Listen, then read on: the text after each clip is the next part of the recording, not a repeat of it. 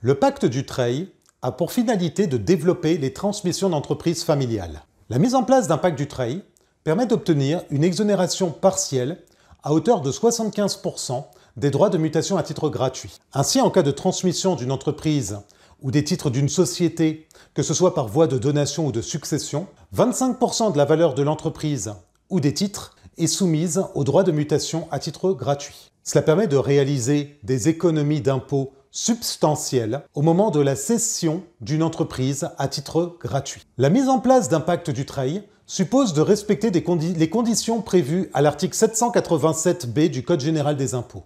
En premier lieu, l'entreprise transmise, ou la société dont les titres sont cédés à titre gratuit, doit exercer une activité opérationnelle. Il peut s'agir d'une activité industrielle, commerciale, libérale, agricole ou encore artisanale. A contrario, les entreprises exerçant une activité purement civile, telle que la gestion d'un patrimoine immobilier, ne sont pas éligibles au dispositif du TREI. En revanche, l'administration fiscale a précisé que certaines activités de nature civile peuvent être éligibles au pacte du TREI, telles que les activités de construction-vente d'immeubles ou encore les activités de marchand de biens. A noter que les holdings dites animatrices sont également éligibles au pacte du trail. En second lieu, les signataires du pacte du trail sont tenus de respecter un engagement collectif de conservation des titres de la société pendant une durée minimale de deux ans à compter de la date d'enregistrement du pacte du trail. Pour les sociétés non cotées, l'engagement collectif doit porter sur 17% des droits financiers et 34% des droits de vote. Pour les sociétés cotées, les seuils sont respectivement de 10 et de 20%. En troisième lieu, l'un des bénéficiaires doit nécessairement poursuivre l'exploitation de l'entreprise durant toute la durée de l'engagement de conservation. A noter que lorsque les conditions de détention du capital sont respectées avant la conclusion du pacte du trail, l'engagement collectif est alors réputé acquis c'est le cas notamment si le chef d'entreprise détenait au moins 17% des droits financiers et 34% des droits de vote d'une société non cotée depuis au moins deux ans et exerçait son activité principale au sein de la société. Dans ce cas, il n'est pas nécessaire de respecter à nouveau les conditions durant les deux années.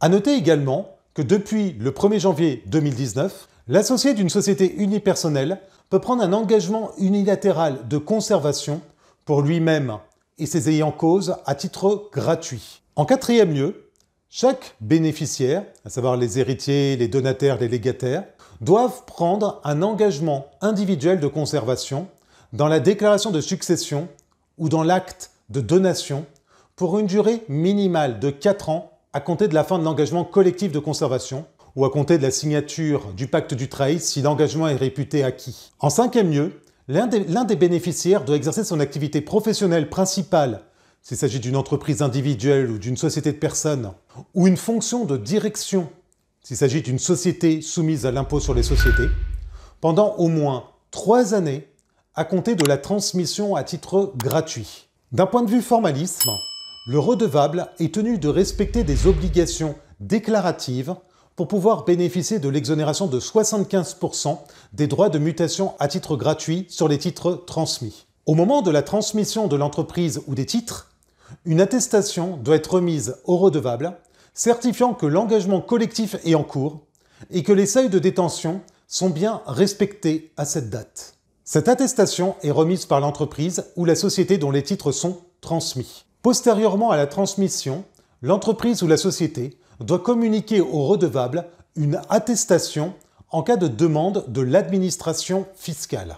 Si l'engagement collectif ou individuel de conservation n'est pas respecté, l'exonération partielle des droits de mutation à titre gratuit peut alors être remise en cause par l'administration fiscale.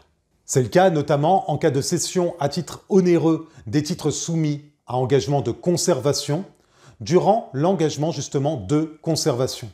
En pareille hypothèse, le redevable serait tenu d'acquitter le complément de droit de mutation à titre gratuit qui a bénéficié de l'exonération partielle, outre des intérêts de retard au taux de 0,2% par mois ou 2,4% par an.